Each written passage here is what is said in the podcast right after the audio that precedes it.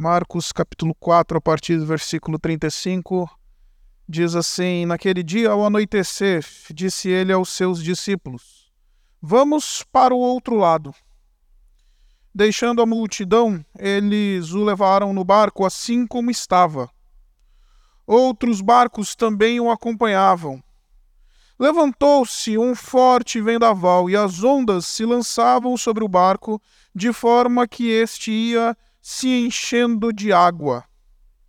Jesus estava na popa, dormindo com a cabeça sobre um travesseiro.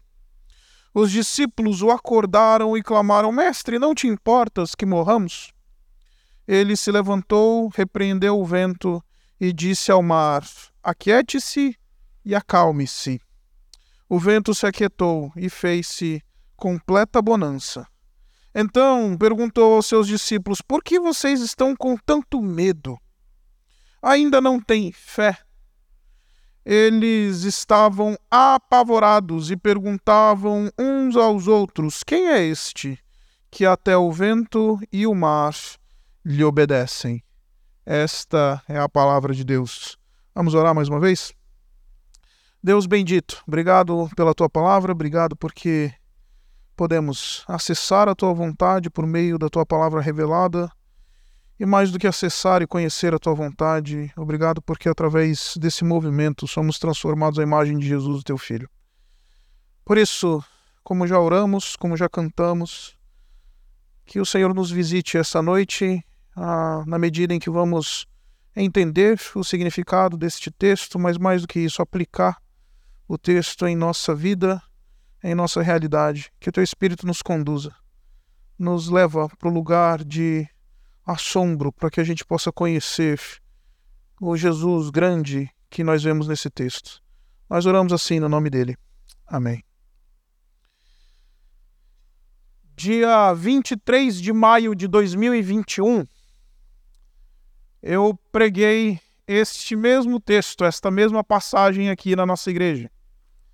23 de maio de 2021 marcou o meu retorno ao púlpito desta igreja, as minhas funções pastorais, depois daquela crise que nós vivemos como comunidade, depois daquele episódio de quase morte que eu experimentei e caos familiar que envolveu o falecimento dos meus pais, etc. Então, 23 de maio de 2021 foi então essa, essa data em que eu preguei sobre este texto. E a ênfase daquele sermão foi a pergunta que os discípulos fizeram a Jesus no meio da tempestade: Mestre, não te importas que morramos? E naquele, naquela reflexão eu tentei aplicar um pouquinho deste texto aquilo que nós estávamos vivendo no contexto do Covid, no contexto da pandemia. Hoje quero lhes falar sobre este que é o décimo terceiro milagre que o Senhor Jesus Cristo realizou. É o décimo terceiro dos 35 milagres que o Senhor Jesus Cristo realizou em seu ministério terreno, dando uma ênfase diferente. Hoje quero lhes falar sobre esta pergunta, que não é o questionamento dos discípulos para com Jesus, mestre, não te importas que morramos, mas, mas a pergunta de Jesus para com os seus discípulos. Versículo 40 diz assim: Por que vocês estão com tanto medo? Ainda não têm fé? Deixe-me localizar você nesta cena. O texto, o início do capítulo 4 de Marcos, mostra para nós que o Senhor Jesus Cristo ele estava ensinando à beira-mar. Isso ali no Mar da Galileia, também conhecido como o lago de Genezaré. E esse esse Jesus, Jesus estava ali naquela região e nesse momento o Senhor Jesus Cristo então ele decide pegar um barco, se, se afastar um pouco da margem e a partir do barco começar a ensinar. E o texto fala para gente qual é o conteúdo desse ensino. O Senhor Jesus Cristo ele começa falando sobre fé, sobre a, a dimensão da perseverança na fé, quando ele, ele ensina sobre a chamada parábola do seme, semeador. Depois ele vai falar de juízo, depois ele vai falar de vida cristã, depois ele vai falar, enfim, da própria dimensão da fé como um elemento que Deus usa, ainda que ela seja pequena na nossa vida. E depois desse longo dia de ensino, depois desse longo dia em que ele estava ali, ah, enfim, ministrando àquele povo ali na região da Galileia, o Senhor Jesus Cristo, então cansado, ele decide sair daquele lugar. Ah, e ele simplesmente diz: vamos para o outro lado. O texto fala para gente que o Senhor Jesus Cristo sequer se deu ao trabalho de voltar à margem para chamar os seus discípulos. O texto fala para nós que eles o levaram no marco assim como estava. Ou seja, ele nem sequer se deu ao luxo de voltar, abraçar alguém, dizer, ó, oh, povo, tal. Não, ele falou, vamos embora. Porque sim, aqui nós temos uma cena de um Jesus bem cansado, depois de um dia inteiro ensinando, depois de um dia inteiro ministrando, depois de um dia inteiro, enfim, falando sobre as coisas do reino de Deus para aquele povo ele se encontra cansado.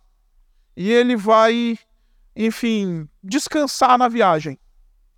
E o texto fala para nós então que nessa, nesta cena surgiu um grande vendaval.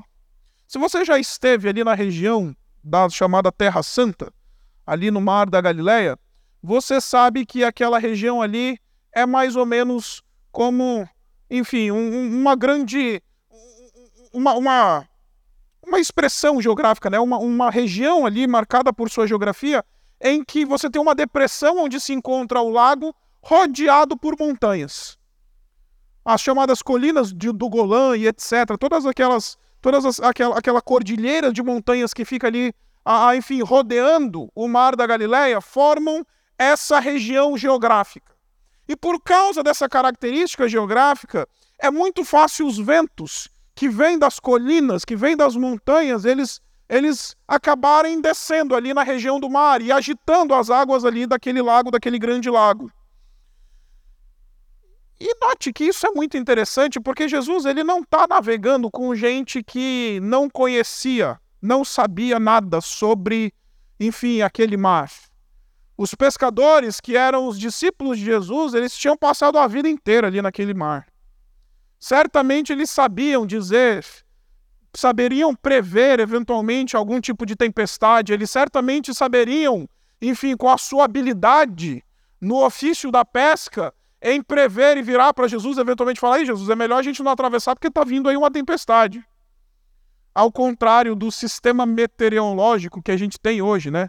Segunda-feira, aquele calor lascado aqui em São Paulo. E o pessoal só falando, ó, oh, final de semana vai fazer frio, final de semana vai fazer frio, final de semana vai, vai fazer frio. E quem olha para aquela, aquela segunda-feira e terça-feira que a gente viveu de quase 40 graus na cabeça, jamais iria acreditar que hoje ia estar tá 10 graus em Santo André.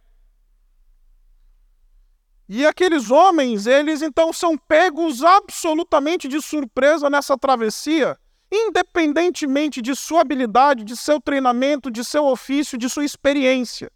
E essa talvez seja uma lição óbvia, mas muito esquecida, que nós deixamos passar na medida que a gente lê do texto. Não importa onde nós estejamos, não importa o nível de habilidade que nós tenhamos, não importa onde nós eventualmente nos colocamos, em que tipo de plataforma estrutural social nós estamos nos mantendo. Estamos sempre à mercê de tempestades, estamos sempre à mercê de reveses, estamos sempre à mercê de situações difíceis, de encarar situações difíceis e, mais do que encarar situações difíceis, encarar situações difíceis surpreendentes. E como vocês sabem, no meio deste caos, desse forte vendaval, então, os discípulos procuram Jesus. E aí, então, o Senhor Jesus Cristo faz e realiza esse milagre que nós já lemos e já refletimos tantas vezes aqui Na Urbana. Agora, note que depois que o Senhor Jesus Cristo faz o milagre, o Senhor Jesus Cristo agora ele vai tentar tratar um dilema que eu quero propor a você, que é um dilema de dimensão de fé. Porque, mesmo eles tendo visto o milagre que o Senhor Jesus Cristo havia realizado, há instantes, o Senhor Jesus Cristo questiona eles sobre como é que anda a fé destes homens. O Senhor Jesus Cristo questiona, ele, ele pergunta: ainda não tem fé?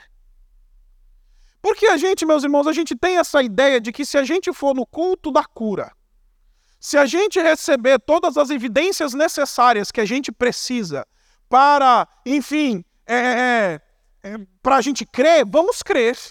Se a gente tiver condição de ter todas as respostas e ter todas as evidências que a gente precisa para crer em Jesus, então vamos crer. Se a gente ver um milagre, se a gente vir um milagre, se a gente eventualmente estiver em algum lugar e perceber alguma coisa sobrenatural acontecendo, se a gente estiver eventualmente fazendo alguma coisa e Deus operar de maneira mágica, né, sobrenatural, a gente fala, ah, agora eu tenho razão para crer. Agora eu consegui descansar minha mente, agora eu posso crer. Nessa minha busca por cuidar da saúde, vou para a academia. E estou frequentando um ambiente que sempre odiei. Academias nunca foi o meu forte. Uma das razões pelas quais eu sempre odiei academia são as cocotas e os bombados de academia. Nossa, mas eu tenho uma uma pena, sabe, de gente que vai para academia como quem vai para uma vitrine e se exibir numa vitrine, como se fosse um pedaço de carne. E eu fiquei, eu fico com dó de gente assim. Por causa disso, eu vou no horário da terceira idade. Eu sou o rei do vovô e da vovó na academia. Chego no horário da terceira idade, é o horário do que o pessoal chama de biomaster. Eu sou o mais novo, sempre. O outro mais novo que tem deve ter ali 60 anos de idade. E aí eu encosto nessa galera, até porque eu não passo tanta vergonha, né? Porque se eu for malhar perto dos bombados e das cocotas de academia, eu vou passar vergonha. Então eu encosto na terceira idade, eu não me sinto tão mal perto deles, né? E aí, chego eu lá, tô malhando lá, numa boa, ou eventualmente tô na esteira, e aí conheci um senhor, vou chamar aqui de Zé, que esse negócio tá indo pra internet aqui, não sei se esse senhor tá acompanhando pela internet, mas enfim. E o seu Zé virou, conversando com ele, e eu na academia tá com Jesus na cabeça de todo mundo. E aí tô lá conversando sobre Jesus, sobre fé e etc, e não sei o quê, e de repente o seu Zé vira para mim e fala assim: o meu problema com esse negócio de fé e de crença, assim mesmo, de religião, pastor, meu personal me denunciou para todo mundo na academia dizendo que eu era pastor. Aí eu chego, o pessoal até se arruma, né? E aí, enfim, ô pastor, deixa eu te falar, o meu problema é porque crer é um negócio difícil, né? Porque eu sou aquele tipo de pessoa que gosta de evidência. Falei, ah, é? É. Eu sou aquele tipo de pessoa que gosto de ver a razão por que e pela qual eu creio. Falei, que bom que você é assim. Sabia que todo cristão é assim? Porque em alguma medida a gente também quer, né? E a gente às vezes acha que se a gente vir o milagre, a gente vai crer. Os nossos dilemas de fé serão resolvidos. Se a gente for do culto da cura na igreja e aí alguém se levantar da cadeira de roda, os nossos problemas de fé serão resolvidos. Jesus está questionando a respeito da fé desses homens que acabaram de ver o Senhor Jesus Cristo performar um milagre. Jesus falou dois verbos para o vento e o mar, e o vento e o mar se aquietaram. Eles acabaram de ver uma das manifestações mais sobrenaturais que Jesus pôde demonstrar enquanto ministrava entre nós na sua encarnação. E eles ainda estão com um problema de fé. Porque acredite, nossa fé não é sustentada por eventos sobrenaturais ou por milagre. Crente que fica caçando milagre não entendeu o que, que é a fé cristã.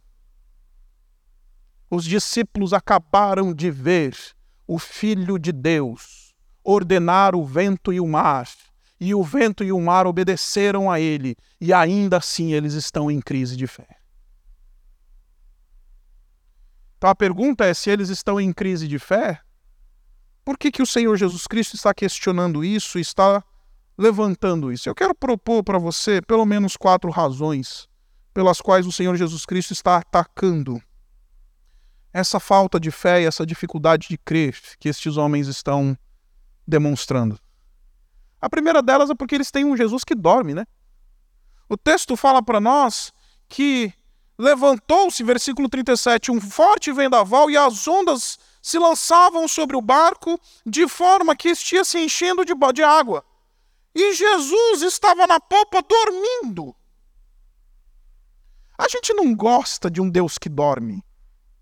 A gente não gosta de saber da humanidade do Senhor Jesus Cristo e um Deus que dorme, ele ofende os nossos brios. Um Deus que dorme, e não é só um Deus que dorme, é um Deus que está dormindo no meio da tempestade, enquanto a gente está ralando, né? Esse Deus, ele é chocante à nossa fé. Este Deus, ele cria conflito com as nossas com os nossos paradigmas de fé. Um Deus que dorme não é um Deus que a gente vai abraçar como sendo a nossa última esperança, né? Um, um Jesus cansado, depois de um dia inteiro de trabalho, de ensino, e precisa dormir, eu não, eu prefiro o Deus do Antigo Testamento, porque não dorme o Senhor e não dormita o Todo-Poderoso. Esse Deus é legal, porque se ele não dorme, eu posso dormir, né? O meu sono sempre às custas de um Deus que não dorme. O meu sono tranquilo, o meu sono dos justos é às custas de um Deus que não dorme. E a Bíblia está certa em dizer que Deus o nosso Pai, ele sempre está atento e cuidando de nós. Mas o Senhor Jesus Cristo dorme. Como homem divino encarnado, homem verdadeiro, ele dormiu. Ele sentiu as limitações da experiência humana. Ele experimentou todos todas as limitações e tudo aquilo que ser humano significa. Então esse Jesus que dorme, às vezes ele não atende aos meus requisitos racionais para crer. E é interessante que no texto é justamente isso que deveria ser a nossa maior razão de esperança. Enquanto nós olhamos para um Jesus que dorme e falamos, eu não quero esse Jesus que dorme, eu não quero esse Jesus que está cansado, eu não quero, eu não estou disposto a entregar e confessar a minha vida e deixar a minha vida aos pés desse Jesus que chega no final do dia e fala: não quero saber de ninguém, vamos embora, pelo amor de Deus. É isso que Jesus está fazendo. Você nunca teve um dia assim que você está tão cansado que você, não, não quero ninguém, não quero saber de ninguém, vamos descansar.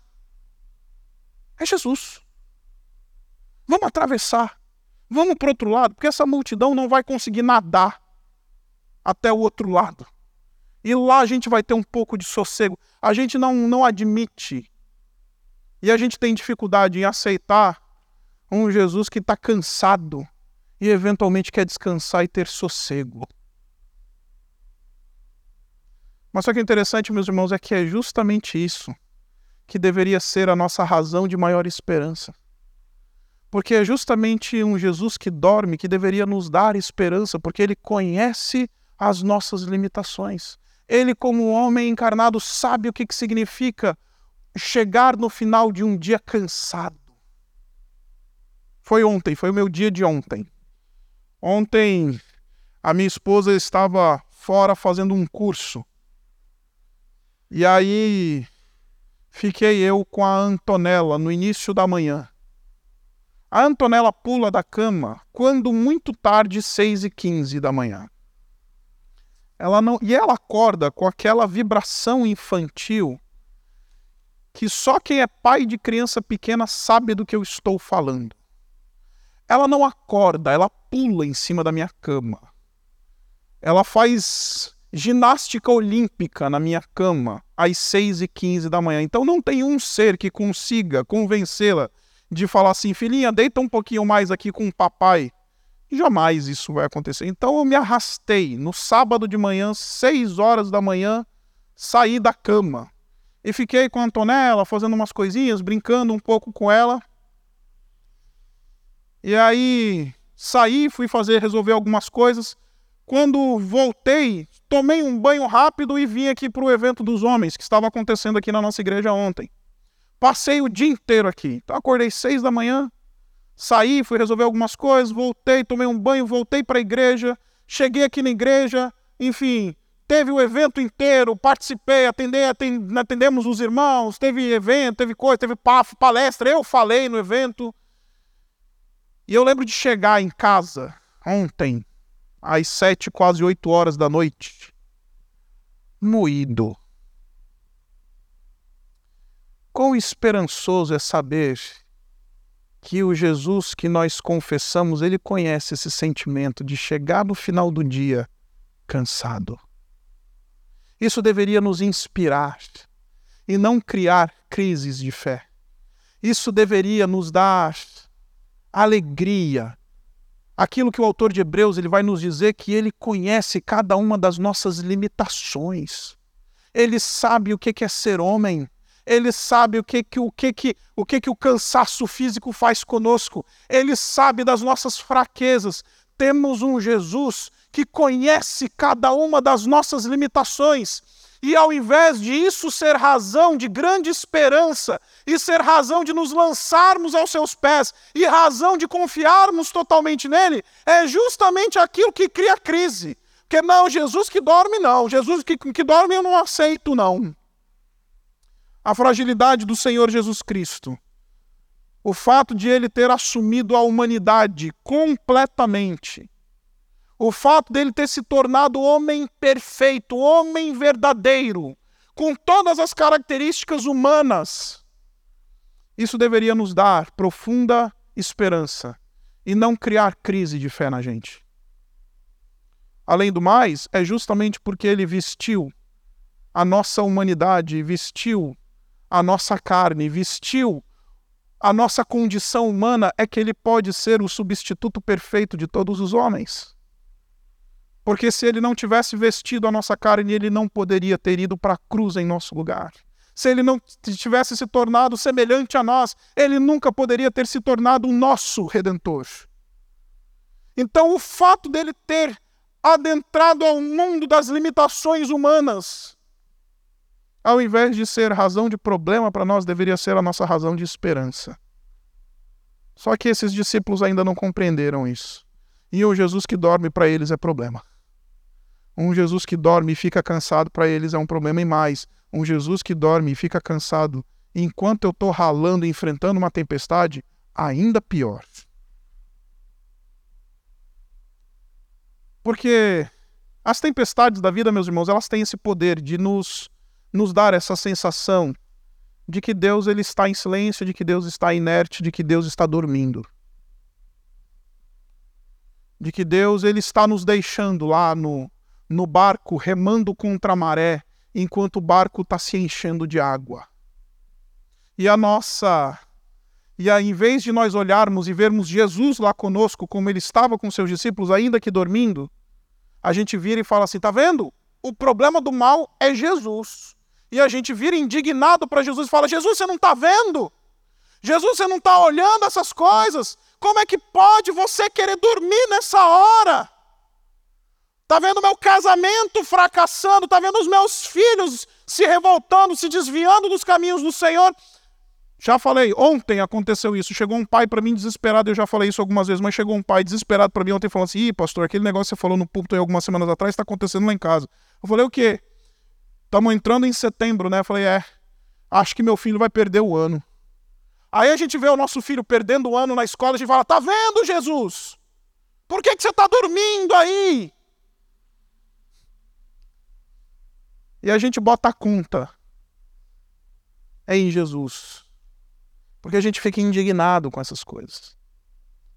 Só que este silêncio de Jesus e este sono de Jesus, além de mostrar que Jesus ele é absolutamente frágil e humano e semelhante a nós, nos mostra uma outra coisa, que é a dimensão paradoxal do caráter do Senhor Jesus Cristo. Ele é selvagem e indomável. Jesus ele não está afim e nunca vai se submeter à minha e à sua agenda.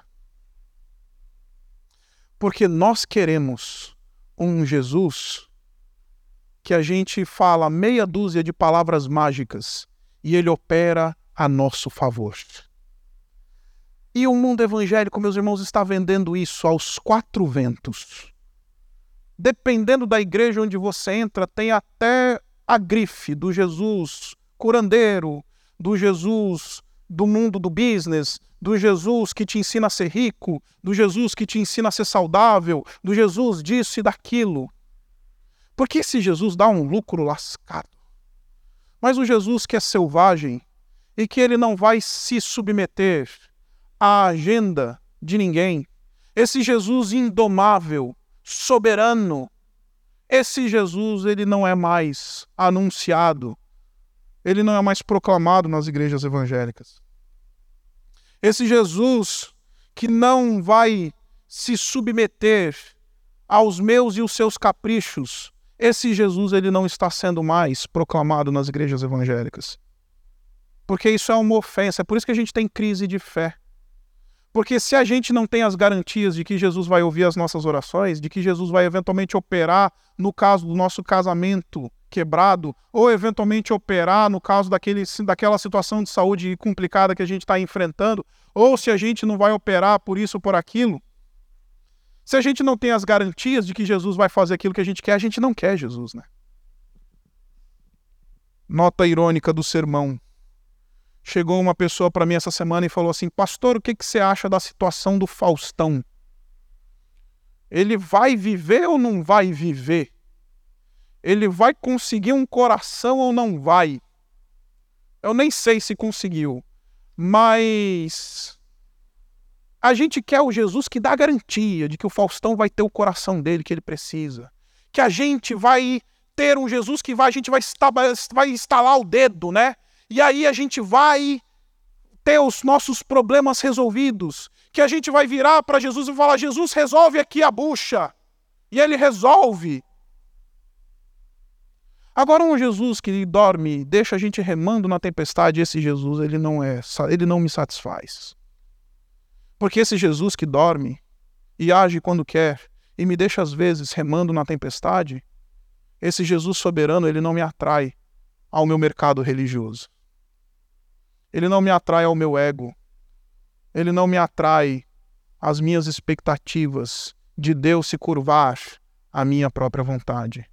Só que, meu irmão, eu vim dizer para você o beabá do Evangelho. Nós aprendemos a orar, seja feita a tua vontade, não Jesus, vem fazer a minha vontade. A gente aprendeu, Pai nosso que estás no céu, seja feita a tua vontade assim na terra como ela nos céus. É a tua vontade, é o teu plano, é o teu tempo, é a tua vontade absoluta. E quando a gente ora isso, isso significa que às vezes a gente vai ter que remar na tempestade, que eventualmente a gente vai ter que experimentar dias difíceis, que eventualmente Jesus vai permitir que a gente passe por uma tempestade em frente a alguma situação calamitosa. Por isso que isso a gente tem crise de fé nessa hora. Porque a gente quer domesticar Jesus como eu domestico a Benta, minha cachorra. Eu já falei várias vezes da Benta para vocês. A Benta é uma Golden Retriever que eu e Isabela nós temos. Ela já tem 5 anos. Pesa 50 quilos. Aí eu falo, Benta, senta. A Benta senta. Eu falo, Benta, levanta. A Benta levanta. Eu falo, Benta, finge de morta. Aí ela finge de morta. Eu falo, Benta, dá a patinha. Ela dá a patinha. E sabe por que, que ela faz todas essas coisas? Porque ela sabe que se, eu, se ela fizer aquilo que eu estou mandando, eu vou dar o biscoitinho. E a gente se relaciona com Deus e com Jesus nesses termos. Jesus, faz aqui, resolve meu BO que eu dou o dízimo esse mês. Jesus, vem cá visitar o meu, a minha situação no meu casamento calamitosa que eu vou todos os domingos, até quando tiver frio, vou na igreja. Jesus vem e a gente vive uma relação de barganha. Só que eu vim dizer para você, Jesus não aceita a relação de barganha, ele não se submete à relação de barganha, porque ele é indomável e selvagem. Jesus não aceita barganha e não vai se submeter à minha e à sua agenda. Ele não se deixa levar pelo nosso espírito religioso de barganha. Faz o que eu estou te pedindo, Jesus, e eu vou lá no evento que o pastor disse que vai ter. Faz o que eu estou te pedindo, Jesus, e eu vou lá dar uma oferta generosa na igreja. Faz o que eu estou te pedindo, Jesus. Essa lógica não funciona com um Jesus selvagem. Ela funciona com um Jesus domesticado. Com um Jesus que é como a minha cachorra benta. Ah, essa lógica funciona. Mas o Jesus selvagem, soberano, absolutamente indomável, esse Jesus, ele não nos atrai, ele gera crise para gente, a gente configurar e ter fé. Agora, mais do que isso, esse Jesus ele é inexplicável. Então ele não é só frágil, ele não é só selvagem, ele também é inexplicável. Porque note, o versículo 41 ele diz assim: Eles estavam apavorados e perguntavam uns aos outros: Quem é este? Quem é este Jesus? Quem é este que até o vento e o mar lhe obedecem? Dois anos atrás eu propus a vocês que isso daqui os discípulos tiraram dos Salmos, porque essa é uma frase de adoração. Eles, sem saber quem, quem é Jesus, eles estão adorando Jesus. Sem saber definir Jesus, eles estão adorando Jesus. Quem é como nosso Deus que habita os lugares altos? pergunta o salmista. É a mesma frase, quem é? Isso daqui é um canto de adoração. Mas note, é um canto de adoração que não está preocupado em explicar quem Jesus é. Não é uma aula de cristologia aqui, eu sou professor de seminário. E é sensacional chegar no seminário, eu costumo dizer, não tem bicho mais arrogante do que o, o seminarista de primeiro ano. O seminarista de primeiro ano é a pior raça que existe. E deixe-me explicar para você por quê. Porque o seminarista de primeiro ano é o crente que deu certo e o pastor mandou para o seminário. É o crente que deu certo, que ele serviu em algum ministério e deu certo. Ele fez alguma coisa e deu certo. Aí o pastor falou: Olha, que você é um camarada legal, vou te mandar para o seminário. E ele chega no seminário cheio de querer saber as coisas. Ele chega no seminário convicto de tanta coisa assim, que, que a teologia em, em dois mil anos de história ainda não conseguiu resolver. Esse seminarista sabe resolver. Ele, ele, ele, ele é convicto de coisas que em dois mil anos de história ninguém, se, ninguém fechou, mas ele já fechou. Eu lembro de encontrar um seminarista uma vez no, num primeiro ano de seminário, e eu sou, graças a Deus, eu sou sempre um dos primeiros professores a pegar esse seminarista de primeiro, que eu já chego já humilhando. E aí eu lembro de encontrar um seminarista que ele virou para mim e falou assim: Não, eu sei quem foi o autor de Hebreus. E eu não sei se você sabe, mas a autoria do livro de Hebreus, da, da, da Epístola aos Hebreus, é talvez um dos maiores mistérios da era cristã. Ninguém sabe quem foi que escreveu Hebreus. Mas este seminarista de primeiro ano, porque ele tinha feito um acampamento de jovens que deu certo, ele sabia. Porque a gente gosta do Jesus que a gente sabe explicar, do Jesus que a gente tem certeza, a gente gosta de poder afirmar categoricamente. A gente não gosta de uma expressão de assombro, de mistério, de quem diz assim: Jesus, eu não sei totalmente explicar o que, que eu estou experimentando, mas eu vou confiar absolutamente em Ti. Eu não sei dizer quem Tu és. Quem é este? Que até o vento e o mar lhe obedecem. Não sabemos quem é. Eu não consigo explicar eu não consigo racionalizar, eu não consigo articular, mas eu me lanço de joelhos em adoração diante deste, porque eu sei que ele está no controle de todas as coisas. Porque eu sei que ele tem uma percepção da realidade diferente da minha e melhor do que a minha. Porque eu sei que ele tem um plano melhor do que o meu. Porque ele tem uma agenda melhor do que a minha. Quem é este? Essa é a melhor expressão de adoração. Agora, eu não estou pregando a vocês uma espécie de fideísmo irracional. E agora eu vou dar uma filosofada, eu queria pedir cinco minutos você me acompanhar aqui. Porque nós, meus irmãos, nós vivemos nessa dimensão pendular, pendular entre um racionalismo, uma espécie de cristianismo racionalista e um cristianismo fideísta. Eu vou tentar explicar para você o que, que é isso. O cristianismo racionalista é aquilo que nós somos como batistas reformados. A gente adora dizer que a gente tem explicação para tudo, né? A gente adora dizer que a gente tem doutrina. A gente adora dizer que a gente sabe das coisas. A gente adora dizer e trucar todo mundo e dizer: não, você não sabe de nada, você não sabe de Bíblia, você não sabe de nada. Você é um, você é um crente de segunda categoria. Essa é a nossa arrogância reformada.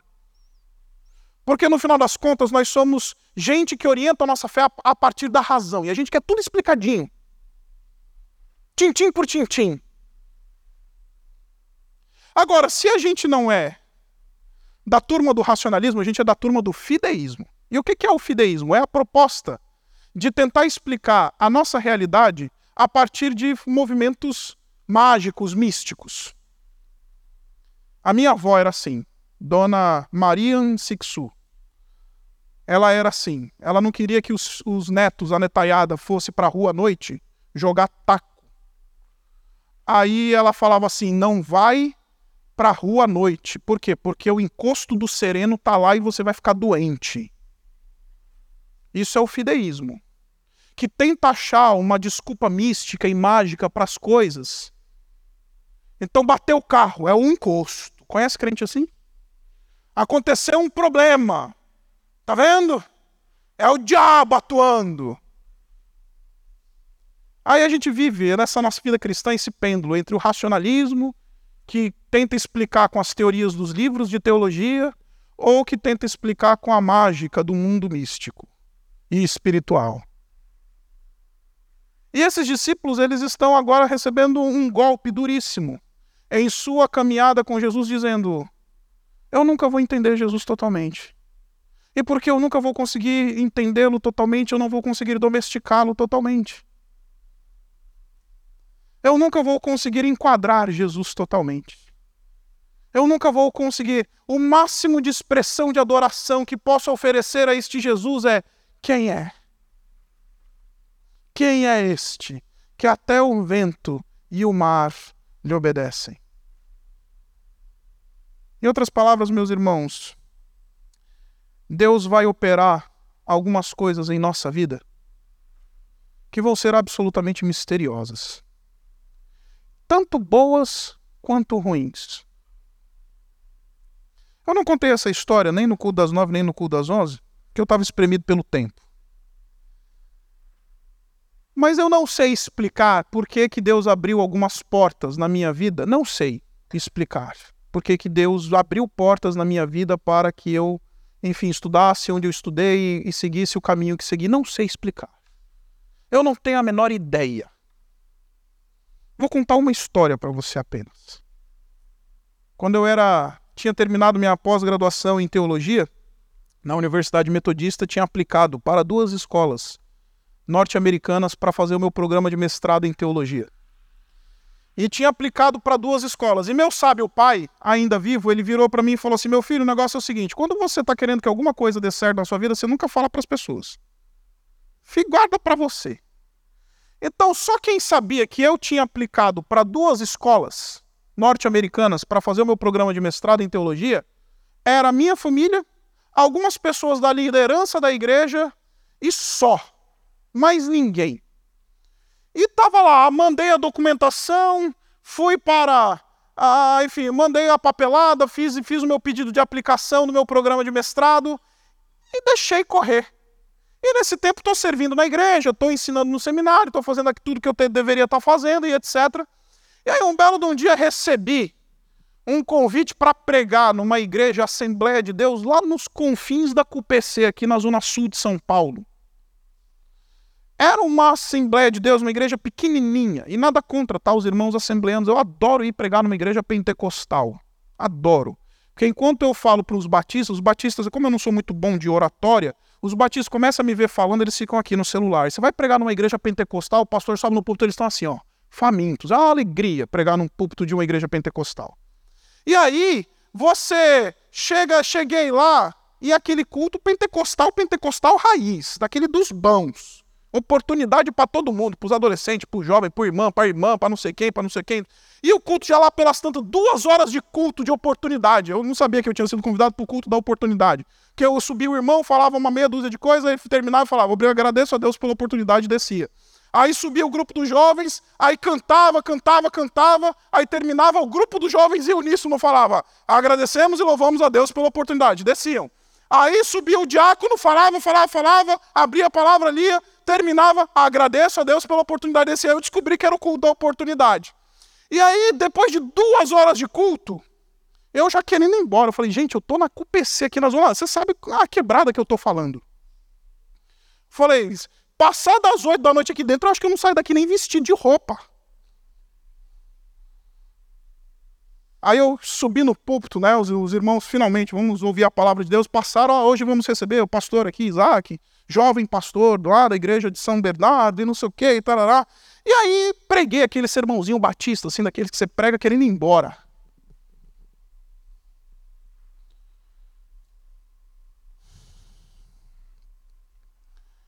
terminou o culto, não rodei, não falei em línguas. Então, meus irmãos pentecostais ficaram meio assim, nossa, esse pastor sem fogo, né? Pastor sem, sem pegada. O pastor nem sabia como encerrar o culto depois da minha pregação de três pontos batistas. Aí terminou o culto, uma irmãzinha bateu no meu ombro e falou: Pastor, eu tenho uma coisa para te falar. E, meus irmãos, eu já fui presidente de juventude batista. Que eu já andei de igreja por aí que já me deram profetada, que já me falaram e aconteceram e não sei o quê. Você não tem ideia. Então eu falei, lá vem mais uma, né? Mais uma que vai por dar uma profetada. Parêntese. Eu tinha aplicado para duas escolas nos Estados Unidos, uma em Chicago e outra em Dallas, nos Estados Unidos, no Texas. Fecha parênteses. Essa irmã, no final do culto, bate na ombro e fala: Eu tenho uma coisa para te falar que foi Deus que te mandou, que me mandou falar para você. Eu falei: Tá bom, irmã, pode falar. Deus manda te dizer que é dálias. Eu, como é que é, irmã? Deus manda te dizer que é dálias. Aí eu travei. Que se eu fosse pentecostal, tava rodando, né?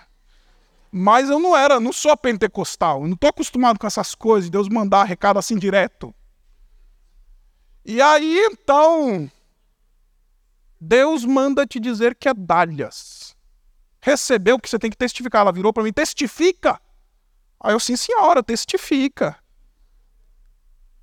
Eu entrei no meu carro naquele domingo à noite, liguei o som, louvores clássicos, voltei, porque ele vive gritando, cheio do Espírito Santo, achando que estava cheio do Espírito Santo. Aí cheguei em casa, minha mãe, mulher de oração, mulher espiritual, já cheguei decretando: Deus vai me mandar para Dallas, porque eu vou fazer meu, mestrado em Dallas, mamãe e papai. Minha mãe, calma, garoto, segura tua onda, se o profeta falar e não se cumprir, falou com presunção, assim diz a palavra de Deus. Se o profeta falar e se cumpriu, isto de fato veio da parte do Senhor. É assim que a gente vai discernir a profecia, como a palavra de Deus manda. Abaixa a tua bola e segura a tua onda. Segunda-feira, folga pastoral. Terça-feira, chego no escritório. Abro o meu computador. O primeiro e-mail que cai do dia. Departamento de Admissões do Seminário de Dallas.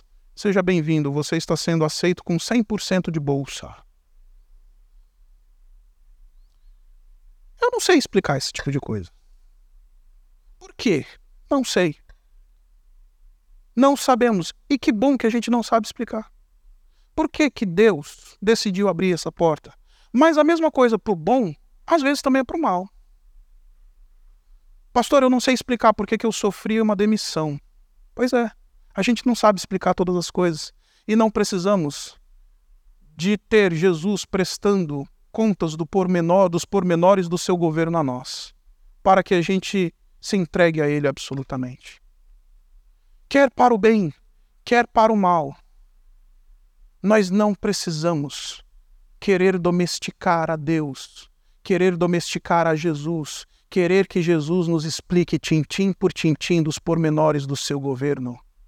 Estes homens, sem saber explicar quem é Jesus, estão oferecendo a maior expressão de adoração que eles podem oferecer.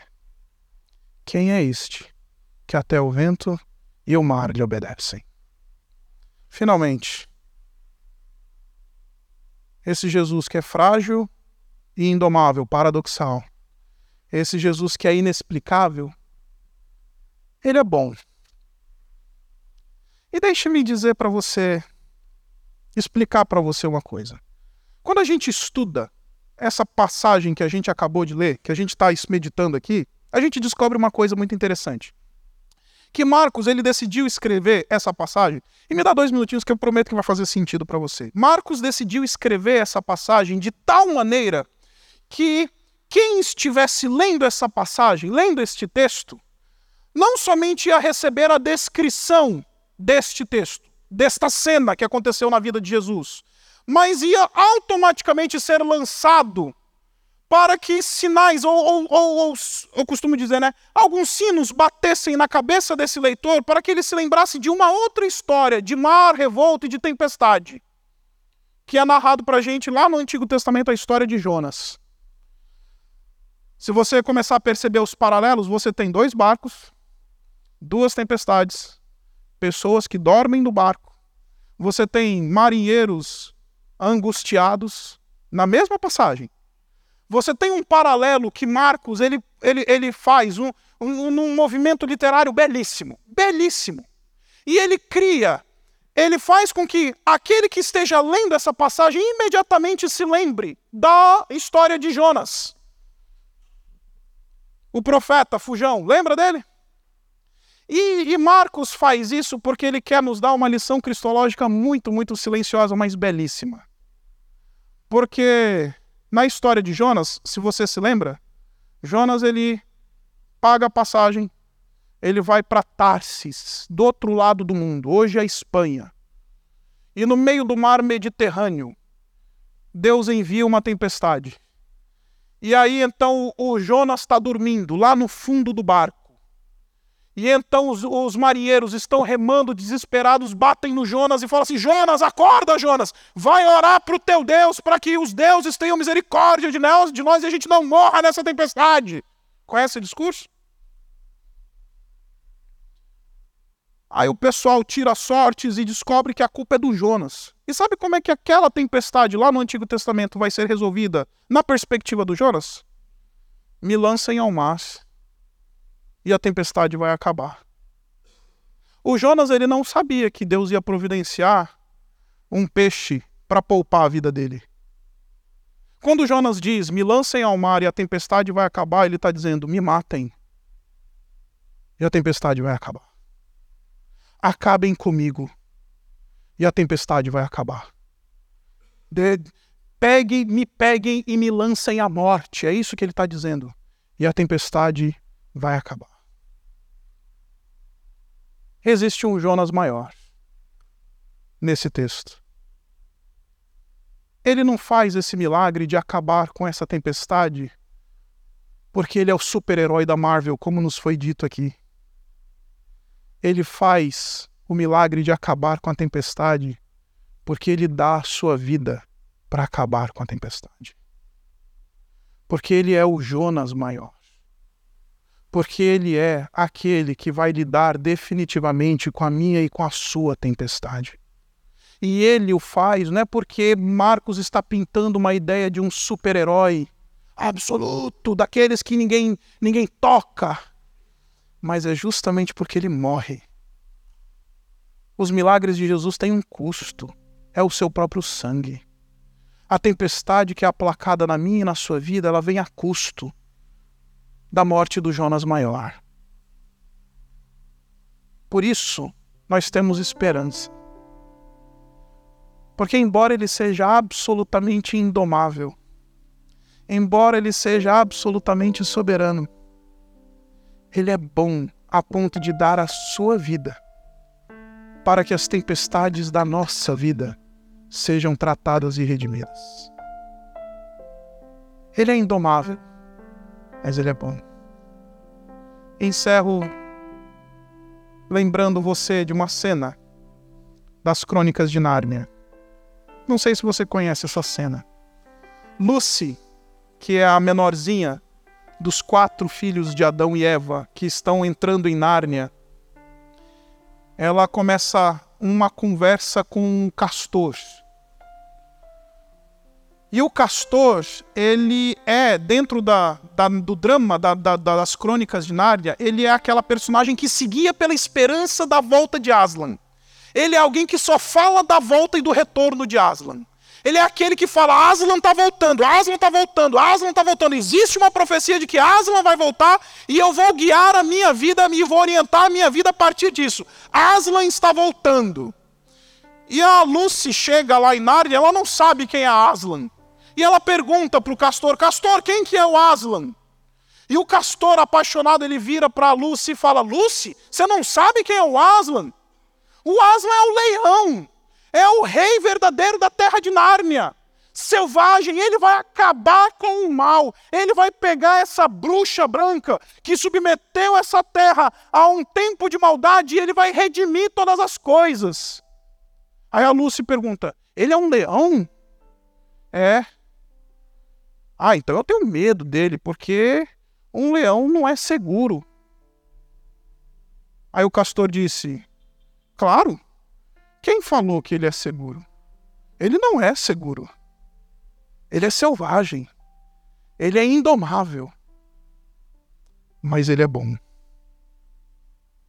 Mas ele é bom. E um dia ele vai acabar com toda a tempestade. Ele é selvagem. Ele é indomável. Mas ele é bom. Por isso, esses discípulos agora recebem a maior das lições que eles precisam para tratar o seu coração incrédulo. Ele é frágil, ao mesmo tempo frágil e ao mesmo tempo indomável. Ele é inexplicável, mas ele é bom. E porque ele é bom, ele oferece a sua vida e morre para custear o acalmar das tempestades da nossa vida. Jesus é o leão, selvagem, feroz. E que ele continue sendo assim, porque qualquer Jesus menos que isso é pequenininho demais para receber a nossa adoração. É pequenininho demais para receber a nossa devoção. Que ele seja sempre assim, selvagem. Por isso, ao sair deste lugar, ao desligar essa transmissão, eu queria que você tivesse duas coisas em seu coração apenas. Em primeiro lugar, saia daqui ateu, desse Jesus do mercado evangélico, gospel, pequenininho, domável, domesticado. Saia daqui ateu, saia daqui amando e professando um leão de glória.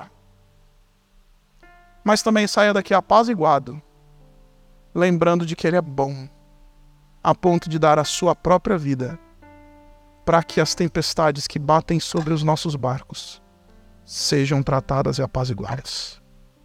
Abaixe sua cabeça e vamos orar. Deus bendito, obrigado. Obrigado porque tu nos dá o teu filho. Homem verdadeiro que conhece cada uma das nossas limitações e por isso pode ser simpático a nós. Por isso pode nos redimir totalmente, porque ele conhece cada uma das nossas fragilidades. Mas obrigado porque ele não é só homem, ele também é Deus verdadeiro, indomável, indomesticável. Obrigado porque a gente não nunca vai ter meia dúzia de palavras místicas e mágicas para domar Jesus. Obrigado porque ele continua sendo soberano absolutamente. Obrigado porque em sua soberania ele sempre vai atuar de maneira que às vezes a gente nem vai saber explicar. Mas obrigado porque ele é bom. Ele é selvagem, indomável, mas ele é bom. Por isso, Pai, nos abençoa e nos despede essa noite tendo visto Jesus. Absolutamente verdadeiro, verdadeiramente homem. Deus soberano e indomável, mas bom, nosso Jonas maior, que nos oferece o acalmar das nossas tempestades às custas do seu próprio sangue, às custas da sua própria dor, porque ele mesmo foi para a cruz e recebeu ondas de tempestade uma atrás da outra, para que pudéssemos encontrar redenção. Por isso, obrigado por Jesus, este leão forte, indomável, mas doce e bom. Nós oramos assim no nome dele. Amém.